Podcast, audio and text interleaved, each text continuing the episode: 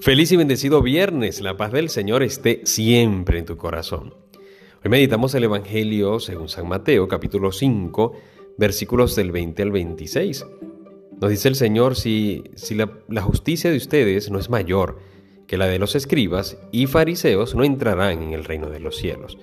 Han oído que se dijo a los antiguos, no matarás, y el que mate será reo de juicio. Pero yo les digo que todo el que se deja llevar de la cólera contra su hermano será procesado.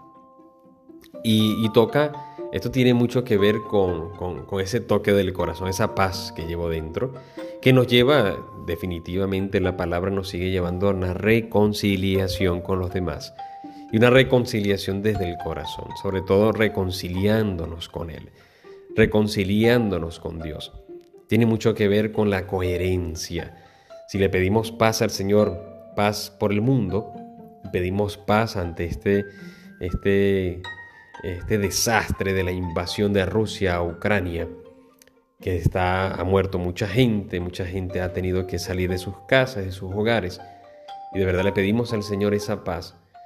Pero si no pedimos al Señor esa paz de, a nosotros en el corazón, porque pueda que esté pidiendo paz entre eh, el pueblo de Rusia y Ucrania, pero en mi tierra, en mi espacio, en mi casa, yo no me hablo con ni mi mamá, con mi papá, vivo peleado con mis hijos, con mi, pareja, con mis hermanos, con mis amigos. ¿Cómo pedir algo, pero realmente no querer vivirlo? Y, peor aún, que no tengo esa paz eh, de corazón, esa reconciliación con Dios, no se ha dado. Eh, por los medios de comunicación dejo claro que, quiero la paz de Ucrania, que quiero la paz entre esos dos pueblos hermanos, Rusia y Ucrania, pero yo no me reconcilio con Dios. Es verdad que parece, es bastante irónico, pero es que eh, vamos más allá. Es que estamos recibiendo tanta información, tanta información a diario, que no nos detenemos a, a lo grandioso y lo importante, no nos detenemos a, a lo que realmente nos nutre. Dicen algunos expertos que nos vamos convirtiendo en almacenadores de datos, de contenido, y no de información como tal, y no de algo sólido. Eh, y, nos pasa a diario. Y hay un peligro enorme.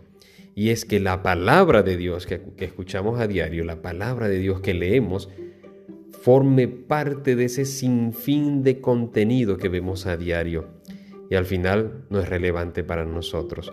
Al final la palabra de Dios es una palabra más en medio de tanta bulla, en medio de tanta del día a día, de lo cotidiano.